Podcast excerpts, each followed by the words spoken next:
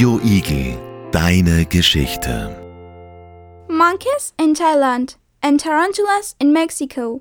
One country in North America and the other in Asia. People are spread all over the world. What does that in common? In this podcast, we talk about families. Hello, everyone. We are Cloe. Ilvie and Gvantsa. we will talk about families and what they bring to our lives. We will share stories about widespread, extended families from all over the world.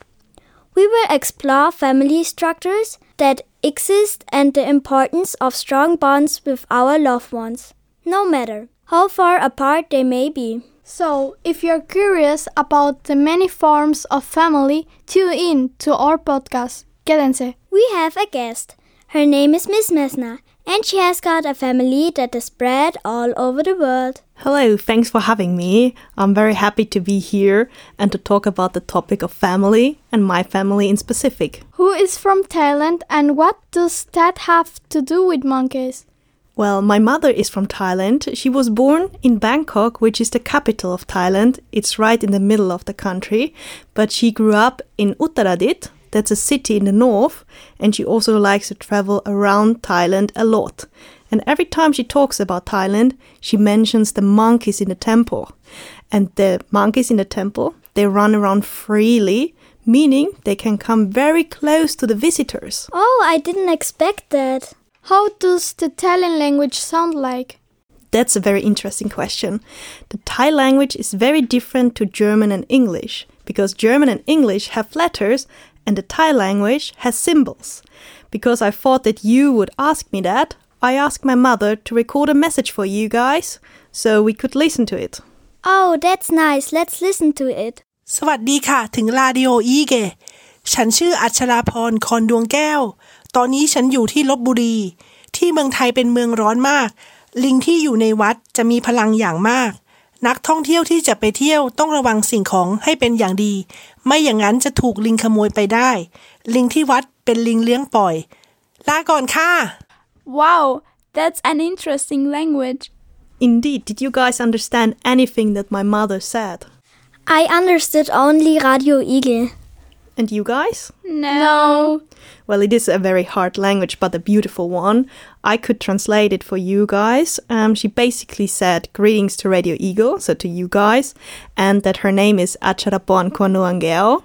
Oh, that's a long name. Yes, and that she is currently in Lopburi, Thailand. It is very warm there, and the monkeys are very energetic today. And she said that if you want to visit Thailand, you should pay attention so that the monkeys don't steal anything from you. What? Are the monkeys really that dangerous? Well, the monkeys that run around in the temples are not that big, but they have sharp teeth and can be very naughty. So if you wear a backpack, a purse, or a handbag or something, they might steal it from you. So they snatch it away from you because they think you might have food in there. That could be a bit dangerous. And also, if you have a ponytail, for example, they could try to pull on it because they are very curious animals. So that is very dangerous. But if you treat them with respect and pay attention, it is not that dangerous. Okay. Now we heard a lot of about one part of Miss Messner's family in Lopburi, Thailand in Asia. Where does the other part come from? My partner is from Mexico. He was born in Saltillo, which is in the north of Mexico, and approximately, approximately six hours away from the border to the USA to the state of Texas. But he also travels around Mexico a lot. Is it possible that your partner can tell us more about Mexico? Of course, I also expected that question, and I asked him to speak in his native language and tell you guys more about Mexico. That's cool. Let's listen to it. Hola a todos y todas en Radio Eagle. Mi nombre es Orlando y actualmente vivo en Puerto Escondido, en la costa del Pacífico, que se encuentra al sur de México. Aquí hay muchos animales, desde muy pequeños hasta muy grandes. También hay tarántulas que caminan por el suelo y las paredes. Adiós. Oh, that's a beautiful language. Did you understand something, Ilvi? I didn't understand anything. What about you, Cloe? I understand everything. Why that? Because I was born in Argentina. Oh, that's cool. So you could actually translate the message instead of me. Yes, Would you like to? yes. My name is Orlando and I live in Puerto Escondido. It is in the south of Mexico. There are a lot of animals, small and big. There are tarantulas which crawl on the floor and on the wall. That was great. How big are tarantulas in Mexico? Well, Mexico is a very big country, and in the south of Mexico, it is very warm. And as you guys probably know, the warmer the weather is, the bigger the insects and spiders are. So, the last time I was in Mexico, which was in 2021, I was walking at night and I suddenly saw a big tarantula on the wall. And I first thought it was a painting because how could that be so big? It was bigger than my whole head. So suddenly I went closer to it because I was curious and it started to move. It started to crawl down the wall and towards me, and it looked like a small furry dog. And I just screamed and ran away. It was insane. I was so scared, and I still have nightmares because they're so huge.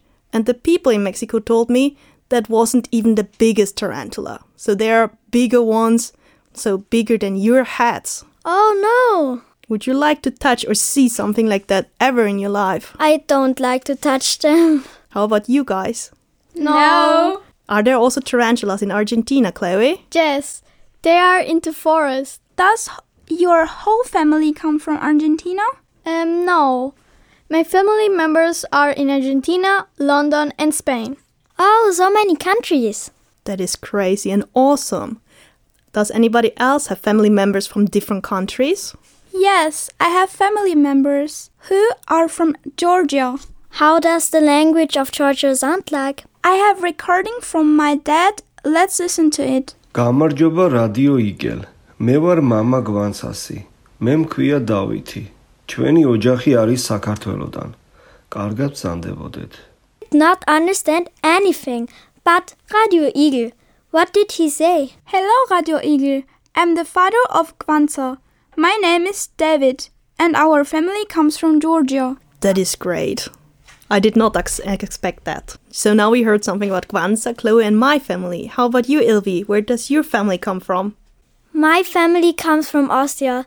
Well, all countries are beautiful and special, just like families. Thank you, Miss Messner, and I hope you enjoyed listening to this podcast. Bye. Bye, and see you next you next time. time. Radio Igel, deine Geschichte.